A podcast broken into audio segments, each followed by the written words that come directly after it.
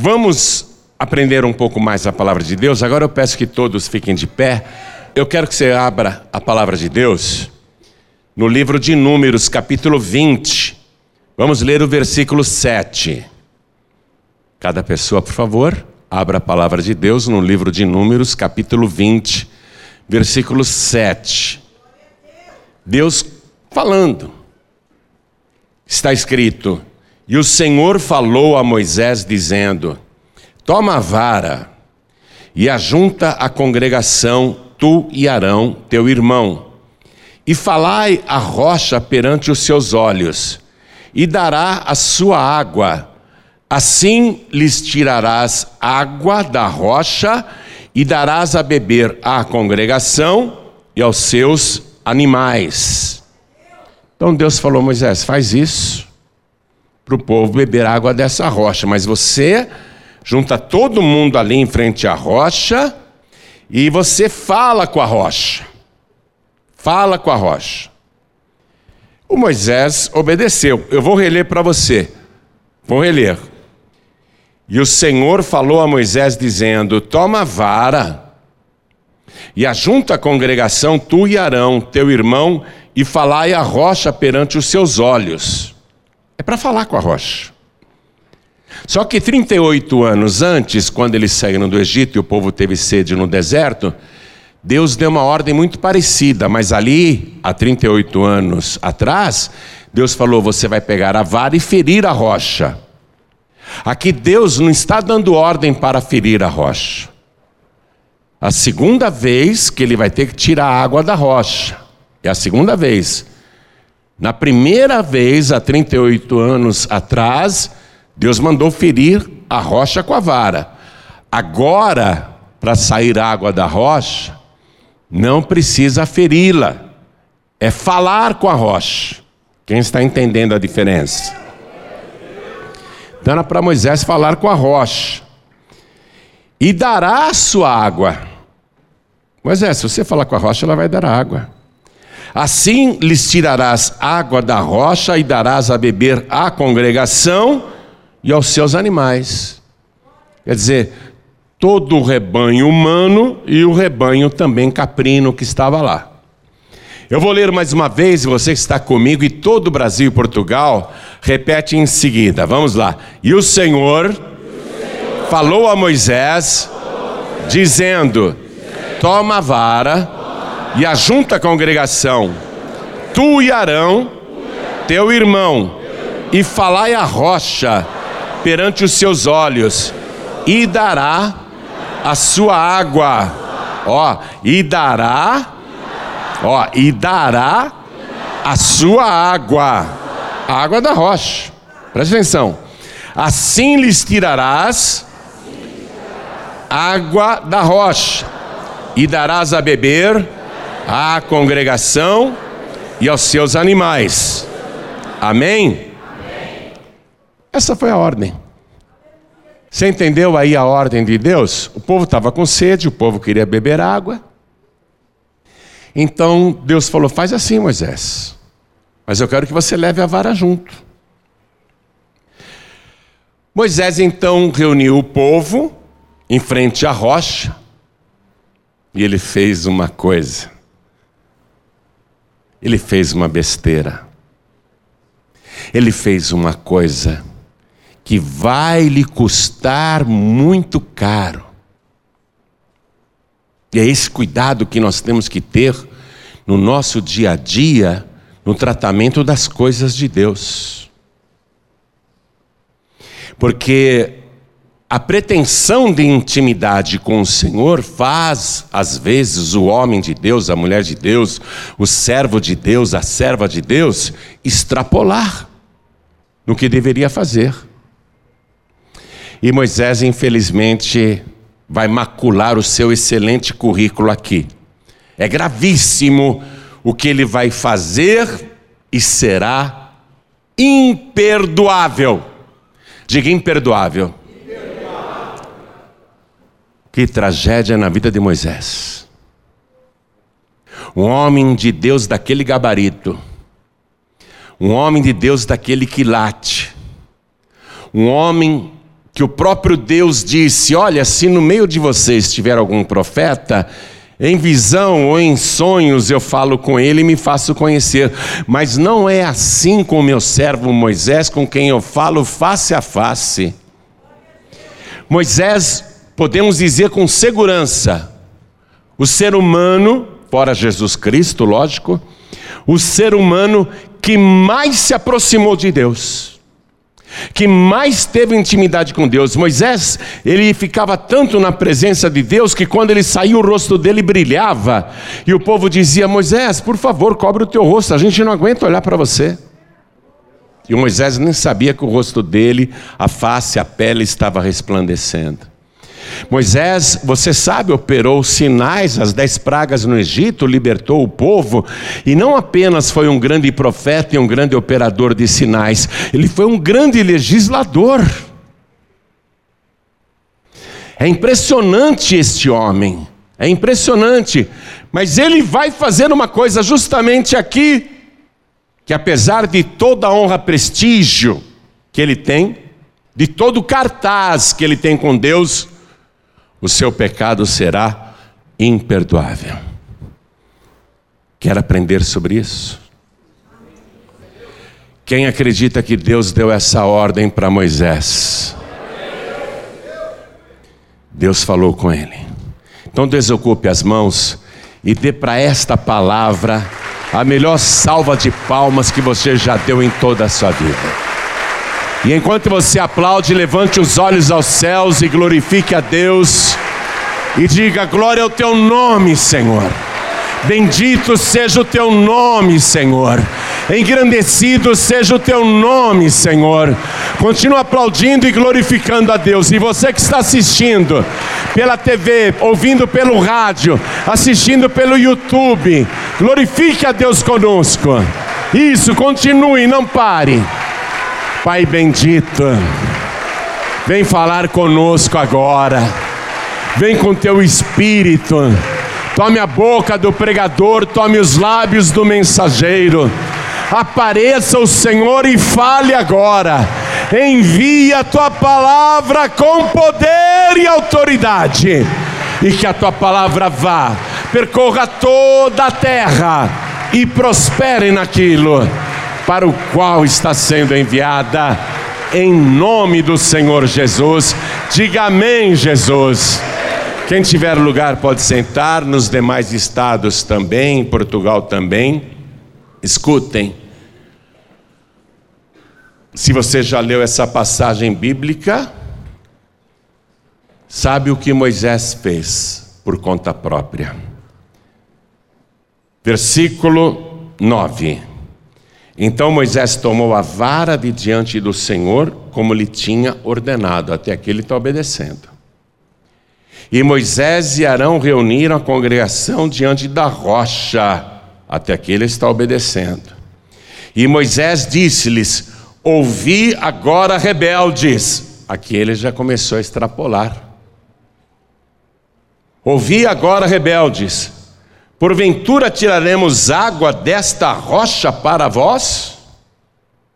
Então Moisés levantou a sua mão e feriu a rocha duas vezes com a sua vara, e saíram muitas águas, e bebeu a congregação e os seus animais. Deus estava ali presente, assistindo tudo. Versículo 12.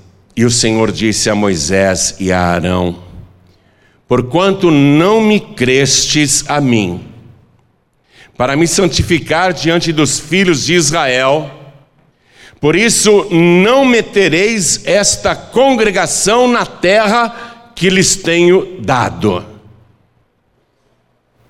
Vocês não me santificaram. Porque o que é que Deus queria que Moisés fizesse? Que obedecesse a palavra, do jeito que o Senhor tinha mandado.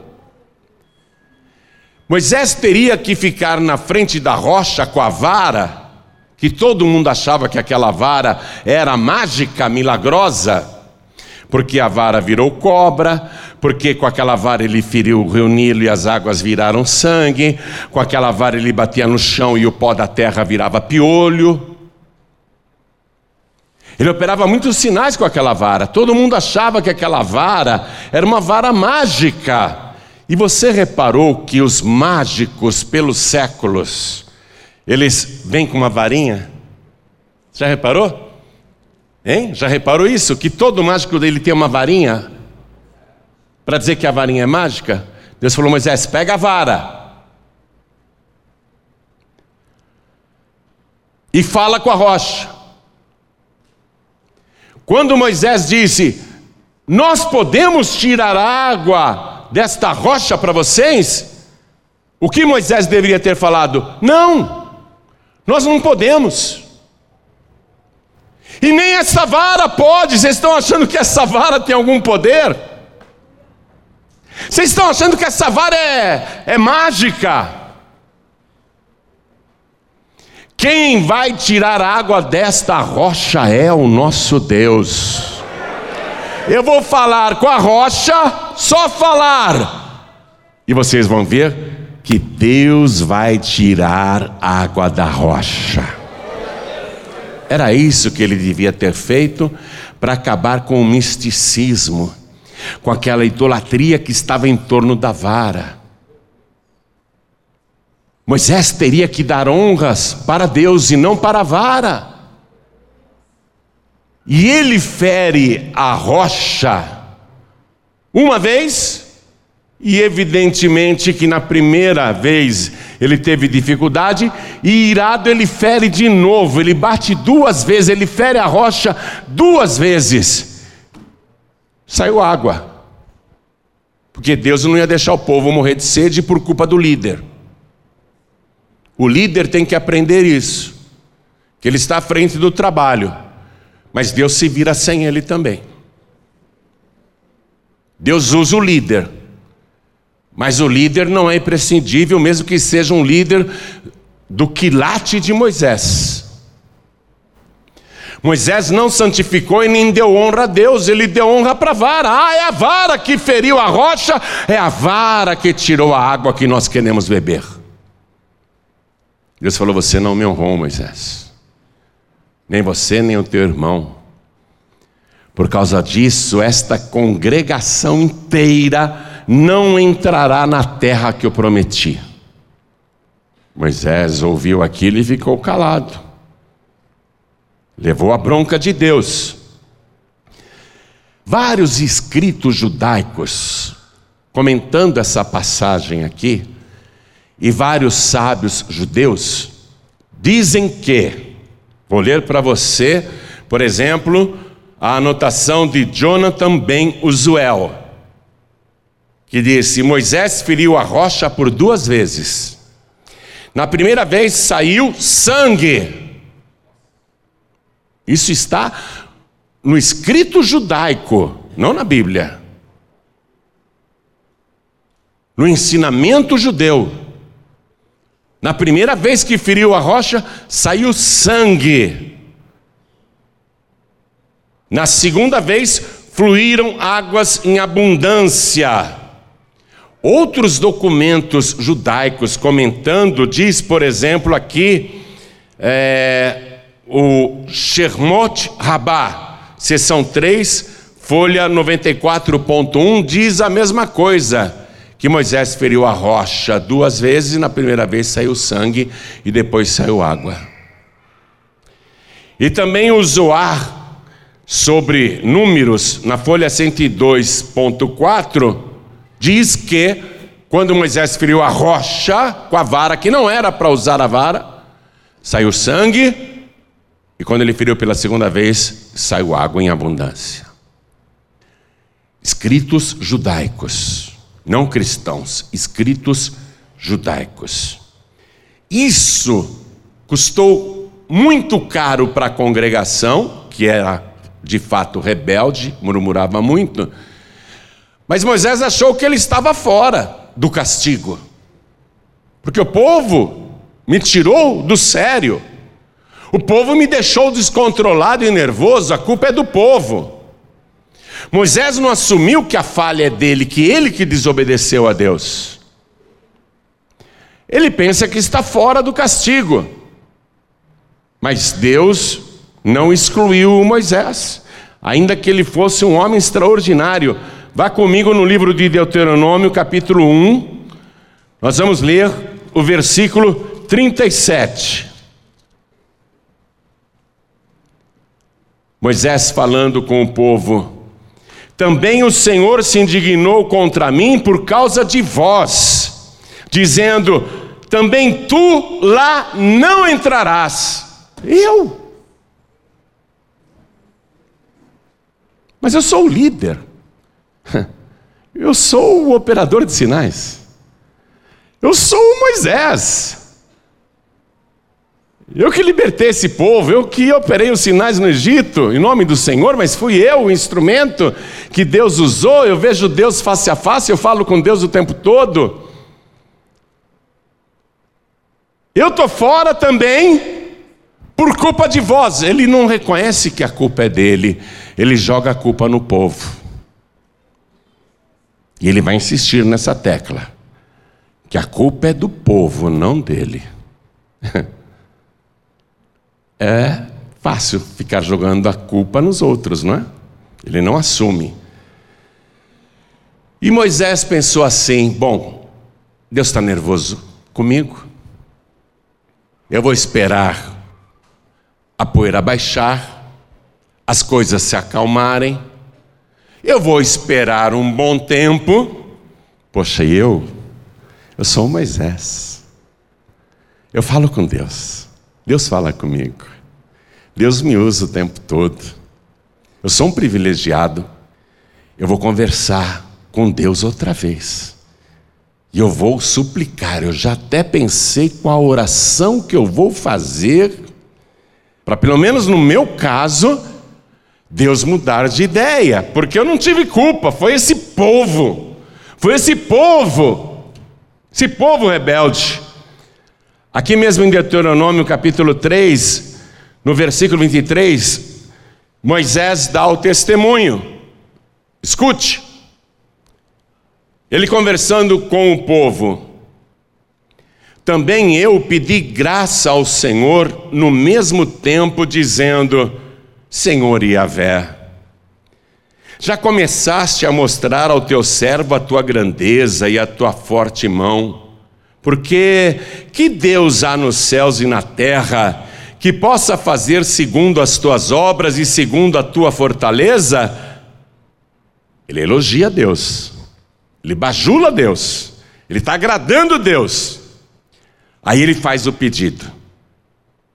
Olha aqui, não é qualquer um que está orando, é o Moisés, o homem que fala com Deus. Rogo-te que me deixes passar, para que veja esta boa terra que está além do Jordão, do outro lado do rio, esta boa montanha e o Líbano. Ele suplicou a Deus ele orou, ele fez uma oração maravilhosa. E com fé, ah, Deus vai, Deus vai me perdoar e Deus vai me deixar entrar. Acho que agora Deus já relevou o que eu fiz de errado. Acho que agora Deus vai voltar atrás. Deus gosta tanto de mim. Eu sou um servo tão bom. Deus tem que revogar a sua ordem e eu vou rogar. Ele rogou a Deus. Versículo 26. Porém, o Senhor indignou-se muito contra mim, por causa de vós, e não me ouviu. Antes o Senhor me disse: basta, não me fales mais neste negócio. Acabou, Moisés. Não me toque mais nesse assunto. Você está compreendendo? Que foi muito grave o que Moisés fez. Foi grave demais. Foi mais grave do que aquela vez, logo que ele desceu do Monte Sinai, que ele veio com as tábuas escritas pelo dedo de Deus e ele viu o povo lá num verdadeiro carnaval e ele, indignado, arrebentou aquelas pedras da lei. Aquilo Deus relevou e falou para ele: não, você vai lavrar outras tábuas. Foi grave. Você já pensou pegar uma carta escrita pela própria mão de Deus e rasgar? Ou queimar? Ou jogar no lixo? Aquilo foi grave. Mas o que Moisés fez aqui é incomparavelmente pior. É gravíssimo. Deus está indignado com Moisés e Deus diz: Não me peça mais isso, não me toque mais nesse assunto, Moisés, assunto encerrado. Eu tenho medo. Eu tenho medo. Tenho medo das pessoas que acham que por estarem tanto tempo na presença de Deus e fazendo coisas extraordinárias, com tantos testemunhos de curas, milagres e pregações maravilhosas, e a pessoa começa a extrapolar e abusar e fazer coisas que entristecem o Espírito Santo de Deus. O que Moisés fez aqui Deus não vai voltar atrás, Moisés, e não me toque mais nesse assunto, e aliás, nem ore mais sobre isso. Não ore mais sobre isso, Moisés, acabou. Você não vai entrar. Olha aqui, o máximo que eu vou permitir para você, Deus fala no versículo 27. Sobe ao cume de Pisga e levanta os teus olhos ao ocidente, ao norte, ao sul e ao oriente e vê com os teus olhos, porque não passarás este Jordão. Você não vai entrar, Moisés. Tão grave assim. Moisés, ele não compreende exatamente a bobagem que ele fez. Por que, que Deus está tão irredutível e esse pecado é imperdoável? Vai demorar um tempo. Quando eles chegarem lá, depois de vários anos, chegarem lá perto da fronteira, quando povo estiver para entrar na terra prometida, a irmã de Moisés já morreu, o irmão de Moisés já morreu, ele está sozinho. Ali ele vai, ele vai ter a revelação. Já nos últimos momentos ele vai saber, Deus vai detalhar, ele vai ter a revelação. O que foi que ele fez de errado?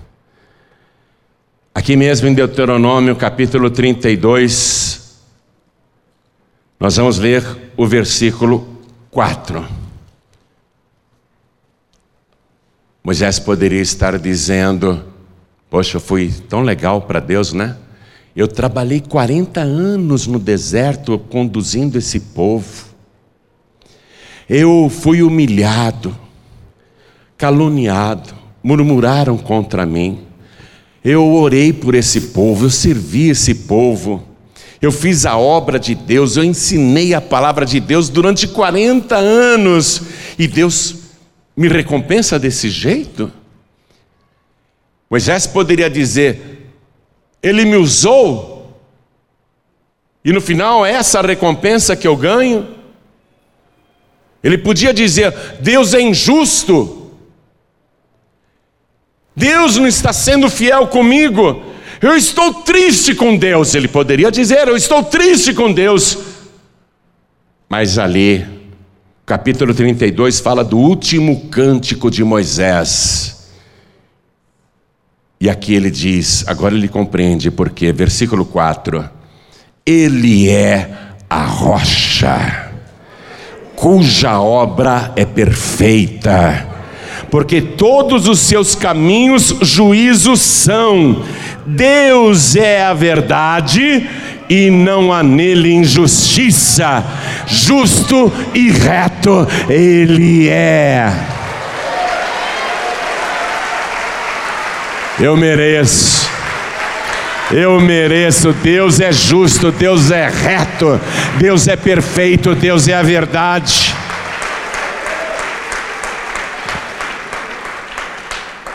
E aí o próprio Deus vai detalhar mais que ele é a rocha e dar mais detalhes para você começar a enxergar além da rocha.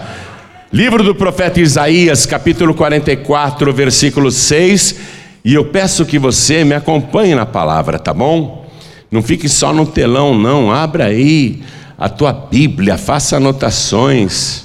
Isaías capítulo 44, versículo 6 próprio Deus fala: Assim diz o Senhor, Rei de Israel e seu redentor. Estamos no Antigo Testamento, não no Novo. O Senhor dos exércitos, eu sou o primeiro e eu sou o último. Não estamos em Apocalipse não estamos no Novo Testamento, estamos num livro escrito 700 anos antes de Cristo. E fora de mim não há Deus.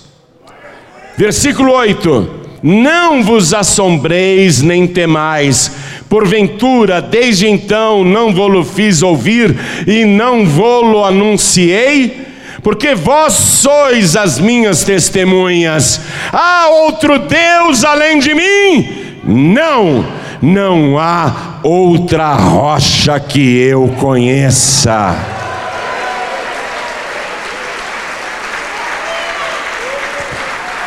E ainda usando o profeta Isaías, ele vai detalhar que essa rocha é um homem, é um varão. Essa rocha é uma pessoa. Aqui mesmo em Isaías capítulo 32, versículo 2. Escute. Vou ler o versículo primeiro também. Reinará um rei com justiça, e dominarão os príncipes segundo o juízo.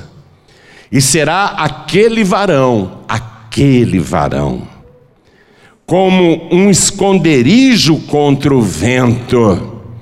Anota vento aí, por favor. E como um refúgio contra a tempestade, anota aí uma tormenta, um temporal, uma forte chuva. E como ribeiros de águas em lugares secos, e como a sombra de uma grande rocha, Aquele varão será como a sombra de uma grande rocha em terra sedenta. Você já leu o Sermão da Montanha, você conhece praticamente de cor. Quando Jesus conclui o Sermão da Montanha, que é o seu novo código de leis, e ele pôde fazer isso porque ele cumpriu a lei, ele foi o único ser humano que cumpriu a lei, como homem ele cumpriu a lei. Mas Ele é Deus, Ele é a rocha. Ele conclui lá, no capítulo 7, versículo 24, dizendo assim: E todo aquele, toda aquela, que ouve estas minhas palavras e as pratica, atenção, ouvir a palavra e praticar, não é só ouvir, não e todo aquele, toda aquela que ouve estas minhas palavras e as pratica, assemelhá-lo-ei ao homem prudente que edificou a sua casa sobre a rocha e desceu a chuva e os rios transbordaram, e os ventos sopraram e combateram aquela casa que não caiu, não caiu, porque estava edificada sobre a rocha. A minha palavra é o alicerce dessa rocha. Eu sou a rocha. Quem ouve esta minha palavra e pratica. Moisés ele errou, ele não cumpriu a palavra, ele extrapolou a palavra, mas quem ouve e pratica está edificando a casa sobre a rocha. Eu sou o refúgio contra a tempestade. Eu sou o refúgio contra o transbordamento do rio. Eu sou o refúgio contra a ventania eu sou a tua rocha. E aí ele diz: E todo aquele, toda aquela que ouve estas minhas palavras e não as ouve, assemelhá-lo-ei ao homem imprudente, Moisés foi imprudente, que edificou a sua casa sobre areia e desceu a chuva e transbordaram os rios, e sopraram os ventos, e combateram aquela casa que caiu, e foi grande a sua ruína. Ele é a rocha. A palavra de Deus tem que ser levada a sério e com temor. Tem que respeitar a palavra. Porque ao mesmo tempo que ele é a rocha, ele é a palavra, ele é o verbo. Quando nós cometemos pecados,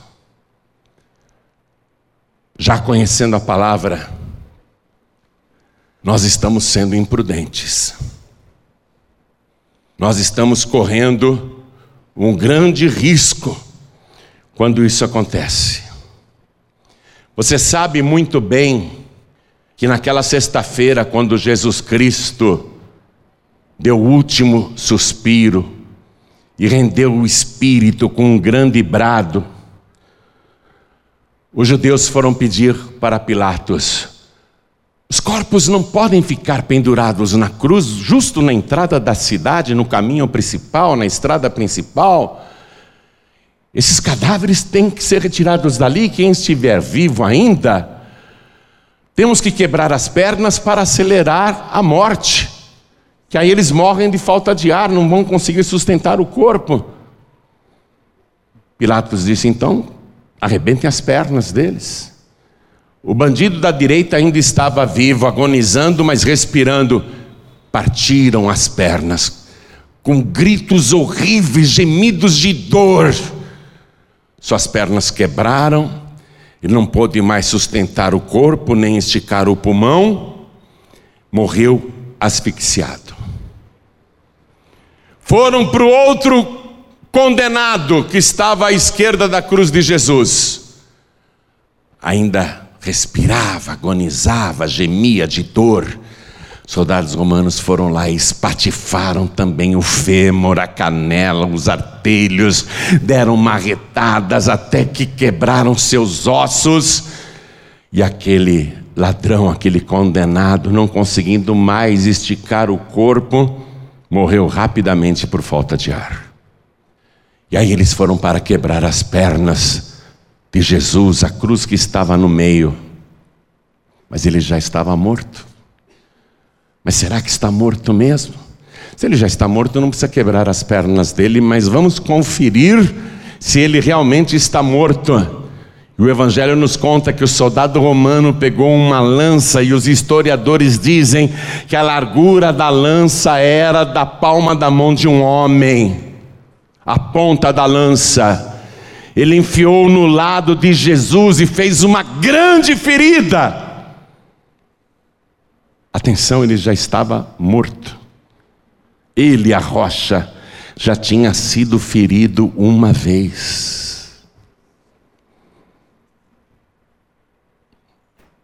E agora ele é ferido depois de morto pela segunda vez.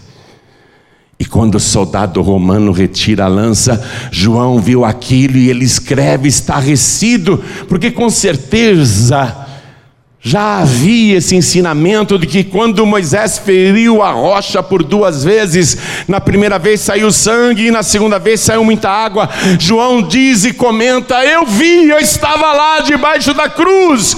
Quando o soldado romano tirou a lança, saiu sangue e depois água. Por quê?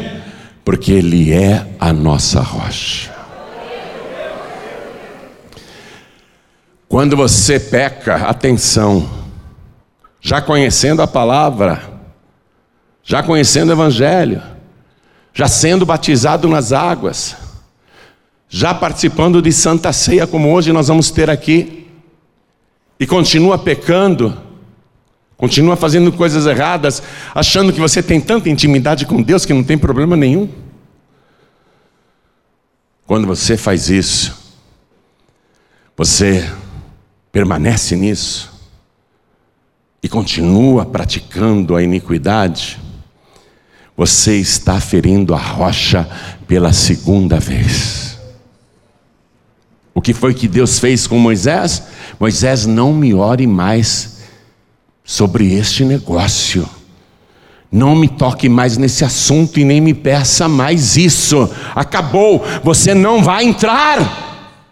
Você está entendendo a gravidade de você ser salvo, mas fica tão à vontade com Deus que começa a fazer coisas erradas, sem qualquer temor, e acha que está tudo bem? Cair é normal, pecar, quem é que não peca? Quem é que não erra? Só que a gente se arrepende e para. Mas quando a pessoa está na iniquidade, ela continua fazendo, ah, não tem problema nenhum. Continua fazendo, continua fazendo, continua fazendo, e aí vai caminhar para a tragédia. Eu quero que você vá comigo na carta aos Hebreus, capítulo 6, versículo 4. Olha o que está escrito aqui.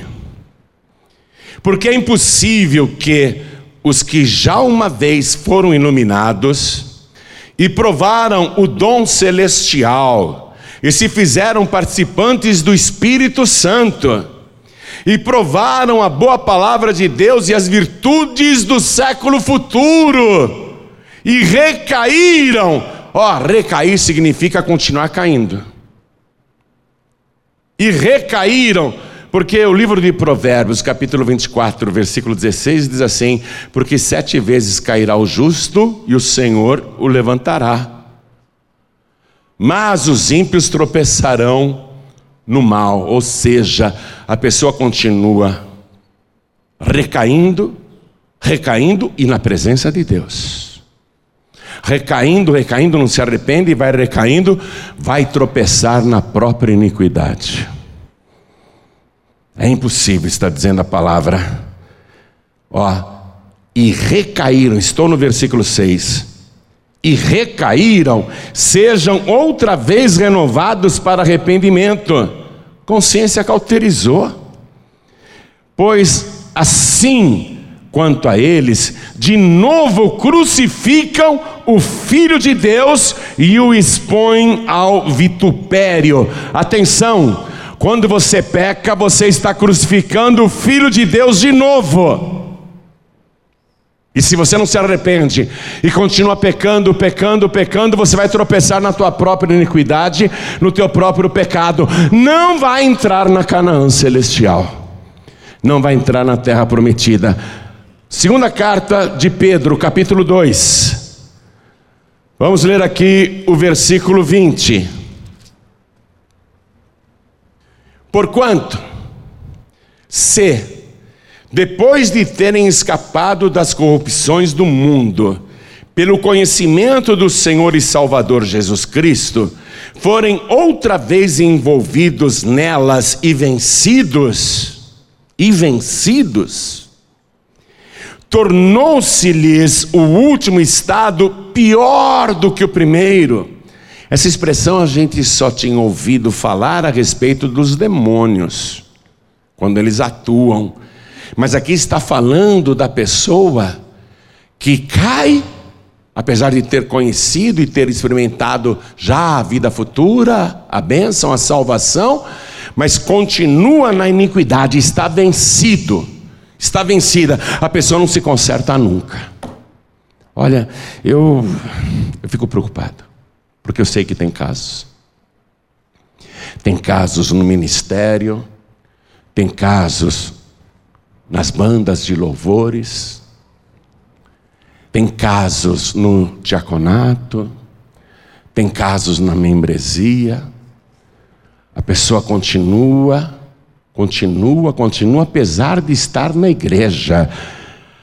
O diabo já conseguiu vencê-la e enganá-la, dizendo: Ah, não tem problema nenhum, não, Deus perdoa. Fique tranquilo. O último estado, pior do que o primeiro. Versículo 21. Porque melhor lhes fora não conhecerem o caminho da justiça do que, conhecendo-o, desviarem-se do santo mandamento que lhes fora dado. Deste modo, sobreveio-lhes o que por um verdadeiro provérbio se diz: o cão voltou ao seu próprio vômito e a porca lavada ao espojadouro de lama. Ao espojadouro de lama. Para o chiqueiro. Para a gente concluir a mensagem, eu vou terminar a mensagem. Porque o tempo todo eu fico me lembrando de Moisés. Quem me dera ter 10% da instrumentalidade de Moisés? Quem me dera ter 10% da intimidade que Moisés tinha com Deus? E o Senhor não o perdoou? O Senhor não quis mais conversa? E nós não somos nem Moisés, nem chegamos aos pés dele? Vamos falar francamente, pastor? Vamos falar francamente, pastora? Vamos falar francamente, músicos, levitas, membros e todos da igreja? Vamos falar francamente? Nós não chegamos sequer no dedinho do pé de Moisés, porque Moisés ele viu a glória de Deus. Senhor, mostra-me tua glória. Moisés, nenhum homem pode ver a minha face e continuar vivo, mas eu faço o seguinte: eu te coloco aqui na fenda dessa rocha, e quando eu passar, eu vou cobrir os teus olhos com a minha mão, e havendo eu passado, eu tirarei a minha mão, e você poderá me ver pelas costas. Ele foi o único homem que viu Deus com essa proximidade, e não teve choro. Quem que eu penso que eu sou? Quem que você pensa que é? Você acha que vai dar um jeitinho, né? Eu vou concluir a mensagem, Apocalipse capítulo 22, versículo 10. Estou no último capítulo desse livro sagrado. É o Senhor, o próprio Senhor que está falando.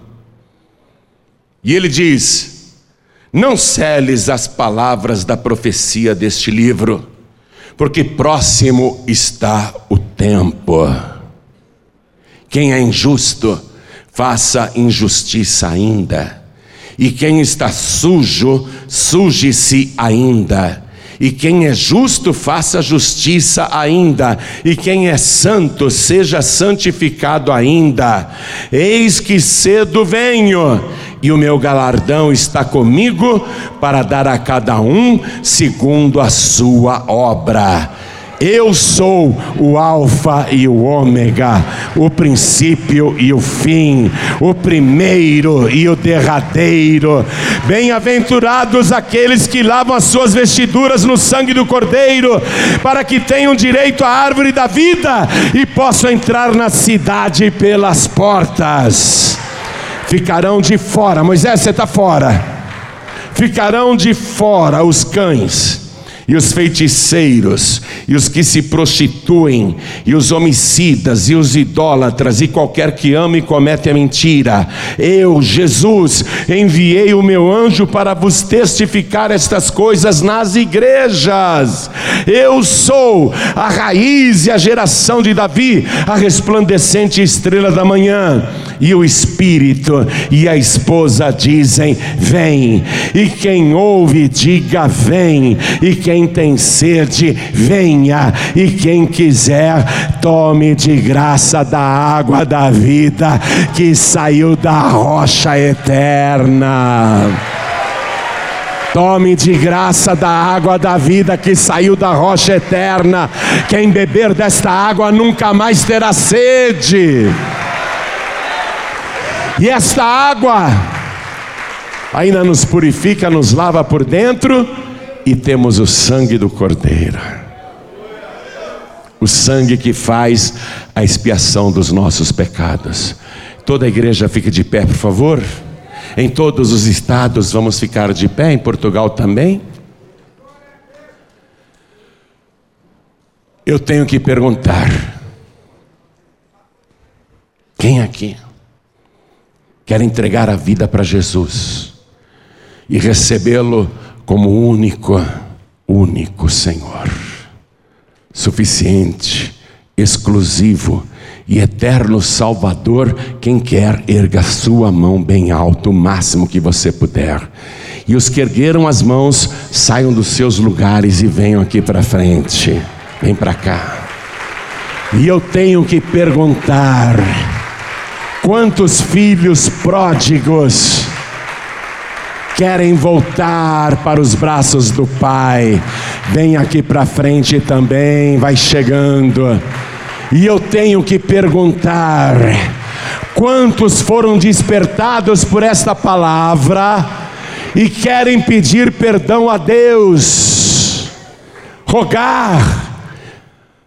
Sete vezes cairá o justo e sete vezes o Senhor o levantará, se houver arrependimento mas que continuar na iniquidade vai tropeçar na iniquidade e vai ficar no chiqueiro, no espojadouro de lama.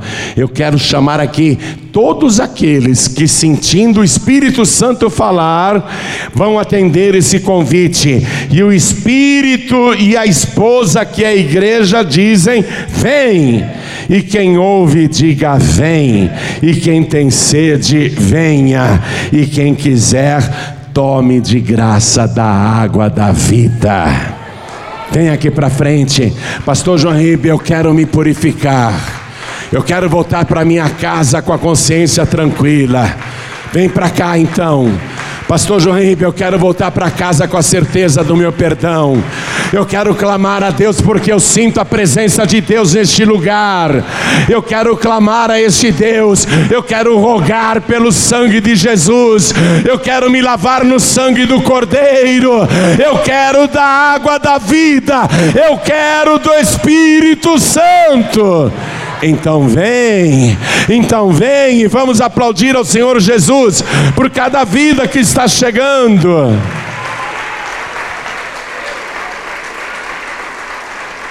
Hoje, daqui a pouco, vamos ter uma Santa Ceia especial, maravilhosa. Você já passou pelas águas, você já está no caminho. Apenas corrige a tua rota e para de sair do caminho. Conserta a tua vida, conserta, para você participar desta mesa dignamente. Porque participa desta mesa aqueles que são lavados e remidos pelo sangue de Jesus. Quer vir para frente? Não precisa falar nada com ninguém, é só chegar e se ajoelhar. E enquanto você está vindo, eu quero falar com você que está assistindo pela TV ou pelo youtube.com/barra Quero falar com você que está ouvindo pela Rádio Feliz FM, São Paulo 92.1, Rio de Janeiro 94.9, Teresina 95.7.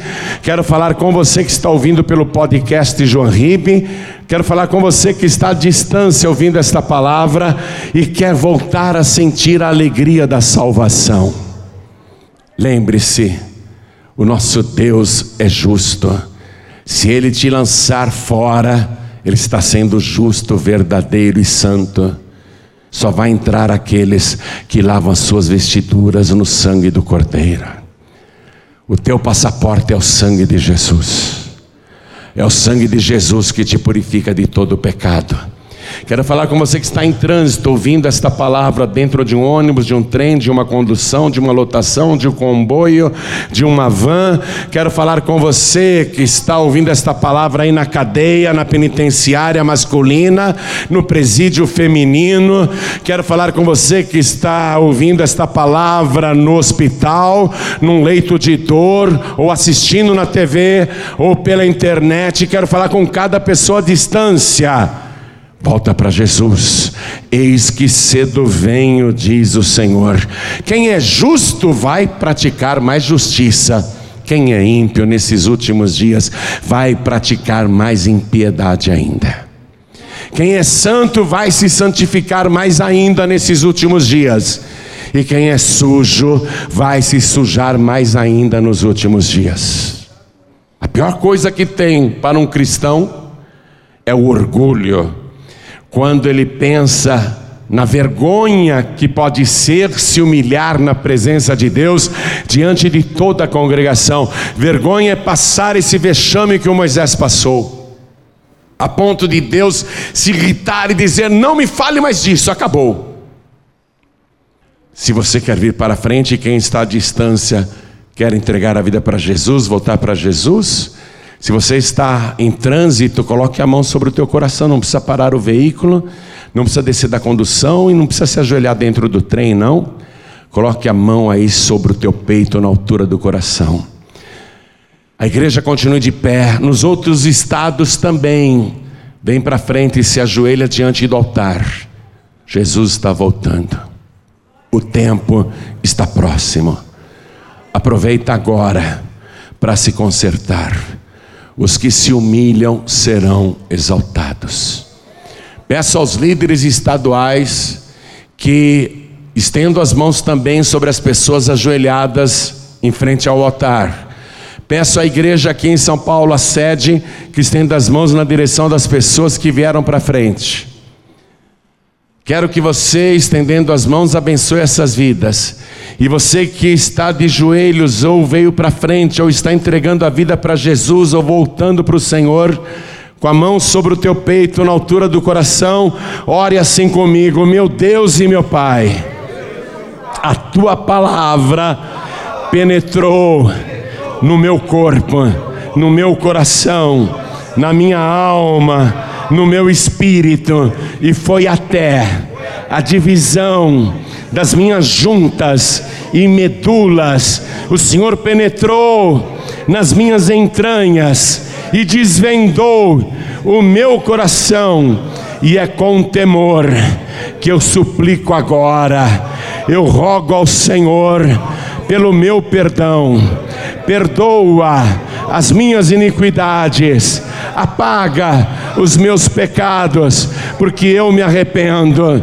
E quando a gente se arrepende, o Senhor também nos levanta, porque sete vezes cairá o justo e o Senhor o levantará. Eu não quero continuar na impiedade, no pecado, tropeçando, caindo, eu quero me levantar e andar na tua presença.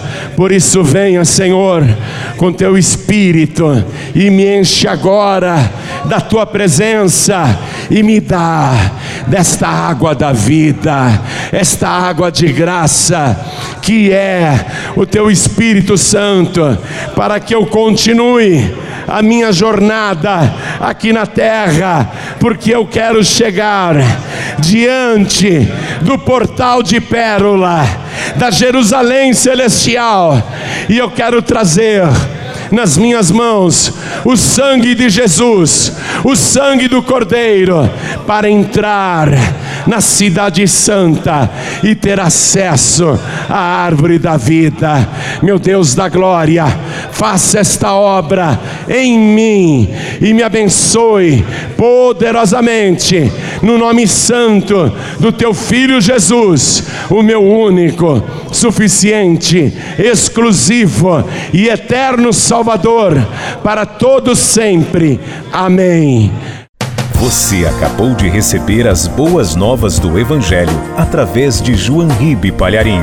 Um oferecimento dos pregadores do telhado. Participe da reunião de Paz e Vida. Para informações, acesse pazevida.org.br. Paz e Vida, lugar de gente feliz e ungida.